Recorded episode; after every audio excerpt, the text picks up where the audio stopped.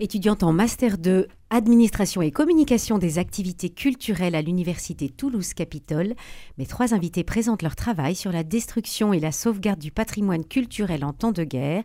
Elles vont nous parler d'une conférence qu'elles organisent jeudi. Elles euh, illustrent ce thème par le cadre de l'Arménie. Bonjour Stella Azaturian. Bonjour. Lia Aera attendez, pardon, Aéra Pétian, pardon de vous écorcher, et Estelle Cuc. Bonjour. Vous êtes, euh, vous êtes donc euh, toutes les trois étudiantes. Et puis, euh, vous deux, Lia et Estelle, vous êtes de nationalité arménienne. Vous êtes arrivée en France il y a un an et demi. Estella, du coup, pardon. Estella, pardon. voilà, je vais, je vais m'y retrouver dans vos prénoms. Ah Pourquoi avez-vous fait le choix de ce sujet pour cette table ronde et cette conférence qui aura lieu jeudi? Alors, on a fait le choix de ce, sujet, pardon, euh, tout d'abord euh, parce que donc du coup nous avons deux, étudiantes arméniennes et donc euh, pour on est en plus issu d'un master proche donc de ces problématiques de patrimoine, culturel et donc on voulait alerter, sensibiliser sur ce patrimoine en péril en temps de guerre. Et voilà. Et voilà, c'est ce qui vous a motivé. Euh, j'aimerais bien que euh, on rappelle un petit peu le contexte géopolitique. Alors évidemment, on va pas faire un cours d'histoire, je vous rassure, puisque vous n'êtes pas en master d'histoire. Euh, mais je voudrais un petit peu que on rappelle à nos auditeurs le, contexte géopolitique dans lequel vit aujourd'hui l'Arménie. Ok. bah, en fait, l'Arménie est historiquement connue comme le premier pays chrétien mais qui a pendant beaucoup d'années a subi des qui a été sous l'empire de plusieurs pays. Et l'événement qui est le plus connu, j'imagine, auprès des Français, c'est le génocide euh, euh, de 1915 euh, par les jeunes turcs. Et du coup, qui a subi après les Arméniens de Caucase aussi, qui subissent d'autres épreuves, car en 1921, lors de la structuration des frontières internes pendant la URSS. Deux régions de l'Arménie ont été attribuées à la République d'Azerbaïdjan, euh, celle de Nakhitchevan et du Haut-Karabakh. Et du coup, le Nakhitchevan est sous le contrôle azerbaïdjanais et maintenant le Haut-Karabakh, qui après la guerre de 2022 est passé, la majorité du territoire est passée également sous le contrôle azerbaïdjanais. Voilà. Donc voilà la, situation actuelle. Euh, deux provinces qui maintenant euh, euh, n'appartiennent plus à, l'Arménie. L'Azerbaïdjan a, conquis, avec, avec l'aide de la Turquie quand même, 75% hein, des territoires que contrôlait l'Arménie. Il y a donc eu un, cessez-le-feu. Et puis aujourd'hui, on entend quand même encore parler du Haut-Karabakh avec ce fameux corridor de la Chine. Oui, parce que maintenant, c'est déjà le jour du 107e jour qu'il y a plus de 100 200 Arméniens qui sont, en blocus, euh, privés de tout, de la nourriture, euh, notamment du soin, euh, des médicaments. Et là, vraiment, la vie des gens sont en danger. Et en plus, maintenant, également, les civils sont aussi ciblés. Il y a des morts aussi. Et c'est vrai que ce n'est pas un sujet très médiatisé. Oui, c'est vrai que ce n'est pas un sujet dont on, parle beaucoup. Alors vous dites des, des, conséquences pour le peuple arménien, des, victimes, des victimes militaires et civiles. Euh, le 16 mars, le Sénat accueillait une conférence intitulée Les intellectuels français en soutien à l'Arménie et au Karabakh. Vous voyez que certains en parlent quand même. Et l'écrivain Sylvain Tesson affirmait que les uns se portent au chevet de l'Arménie car c'est l'anomalie des droits de l'homme au milieu des autocrates, les autres parce que l'Arménie est le premier royaume chrétien, ce que vous disiez au début de cet entretien, Stella. Et il ajoute que messieurs Erdogan et Aliyev ne rechignent pas à dire qu'il se joue là-bas le combat du croissant contre la croix. Est-ce que euh, vous, maintenant que vous êtes arrivé euh, en France, et puis vous, euh, Estelle, puisque vous êtes en France depuis beaucoup plus longtemps, puisque vous n'êtes pas arménienne, pardon, est-ce que vous, vous voyez bien euh, ce, conflit un peu comme une guerre de religion Est-ce que c'est ça que vous voyez? Euh, bah, non Non, je ne pense pas comme ça. D'accord. Stella? Mm, Bah non, je pense que c'est plutôt juste euh, le peuple arménien. En fait, si on regarde euh, sur la carte, du coup, il y a un petit partie de l'Arménie qui échappe de relier cette région Nakhitchevan que j'ai parlé tout à l'heure. Euh, avec l'Azerbaïdjan. Donc, c'est plutôt, ils ont la Territorial, oui. une question. C'est territorial. C'est une question territoriale. D'accord. Et pourtant, euh, c'est un conflit qui entraîne euh, la falsification de l'histoire du pays. Il y a quand même des, des, des, choses qui ne sont pas justes, qui sont divulguées. Est-ce que vous pouvez nous en dire deux mots? que c'est vrai que c'est vraiment notre sujet de notre conférence. C'est parce qu'il y a beaucoup d'églises et des monuments arméniens qui sont visés et là, ils essayent de vraiment détruire toutes les traces qui existent là-bas. Euh, je peux prendre l'exemple euh, du cathédrale euh, du Razanjetsos à qui est maintenant sous contrôle de l'Azerbaïdjan. Et les photos sont prises par, par exemple, Caucasus Heritage Watch, où on voit que ce, ce cathédrale est transformé en mosquée. Voilà. Donc là, il y a une, modification, en tout cas de l'histoire. On ne dit pas forcément que ce patrimoine était un patrimoine chrétien ou arménien.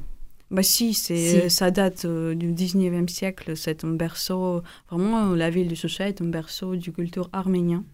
Et c'est pas seulement ce cathédrale, il y a euh, toutes les traces, ils ont essayé de supprimer toutes les traces qui existent là-bas avec les cimetières, euh, les monuments. Il y a plus de 1456 monuments qui sont en danger maintenant, où il y a 100, euh, non, 161 monastères et églises, 600 des pierres à croix qu'on s'appelle les Khajkar. Ces pierres à croix, ce sont quoi? Ce sont des pierres tombales? Oui. Des pierres pour les cimetières pour, oui, comme euh, des, stèles en fait. Comme des stèles, mm. d'accord. Et aussi des musées avec, euh, parce qu'on n'a pas eu la chance de tout prendre euh, en Arménie. Voilà. Et donc ces musées abritent euh, des éléments de l'histoire de l'Arménie Oui. Et ils sont, ils sont pillés, ils sont détruits en fait. D'accord. face aux, aux, menaces qui pèsent sur le patrimoine culturel, l'ONU a proposé dès la fin de la guerre d'envoyer une mission d'expertise sur place pour dresser l'inventaire des biens à protéger et proposer des plans de réhabilitation, de reconstruction.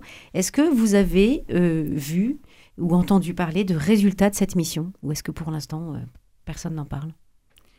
Bah, Je peux juste exprimer mon point de vue. Mhm. Bah, euh, on n'a jamais parlé de cette mission et il n'y a aucun résultat. Parce que là, il y a une crise humanitaire qui se passe maintenant, mais tout le monde euh, n'en parle pas. la crise humanitaire avec le, corridor de la Chine? Oui, et non seulement, c'est vraiment, on n'a pas eu les résultats de cette mission. D'accord. Donc euh, malgré euh, une bonne volonté ou en tout cas des choses qui sont annoncées, euh, finalement, il ne se passe pas grand-chose sur le terrain. Je peux même mm. prendre l'autre exemple qui s'est passé en Turquie. du coup, le, notre patrimoine, le basilique Sainte-Sophie du IVe siècle, qui maintenant est aussi transformé en mosquée. Et bah, l'international dit rien, juste euh, essayer de régler ce problème en dialogue en exprimant leurs préoccupations. Et c'est tout. Et c'est ça vraiment la question, parce qu'il n'y a pas beaucoup de régimes euh, qui offrent une solution, qui nous peuvent offrir une assureté que notre patrimoine ne sera pas en danger. Eh oui. Et même, je peux vous montrer l'autre exemple, c'est la convention de Faro, qui n'est jamais été signée par la Turquie ou l'Azerbaïdjan.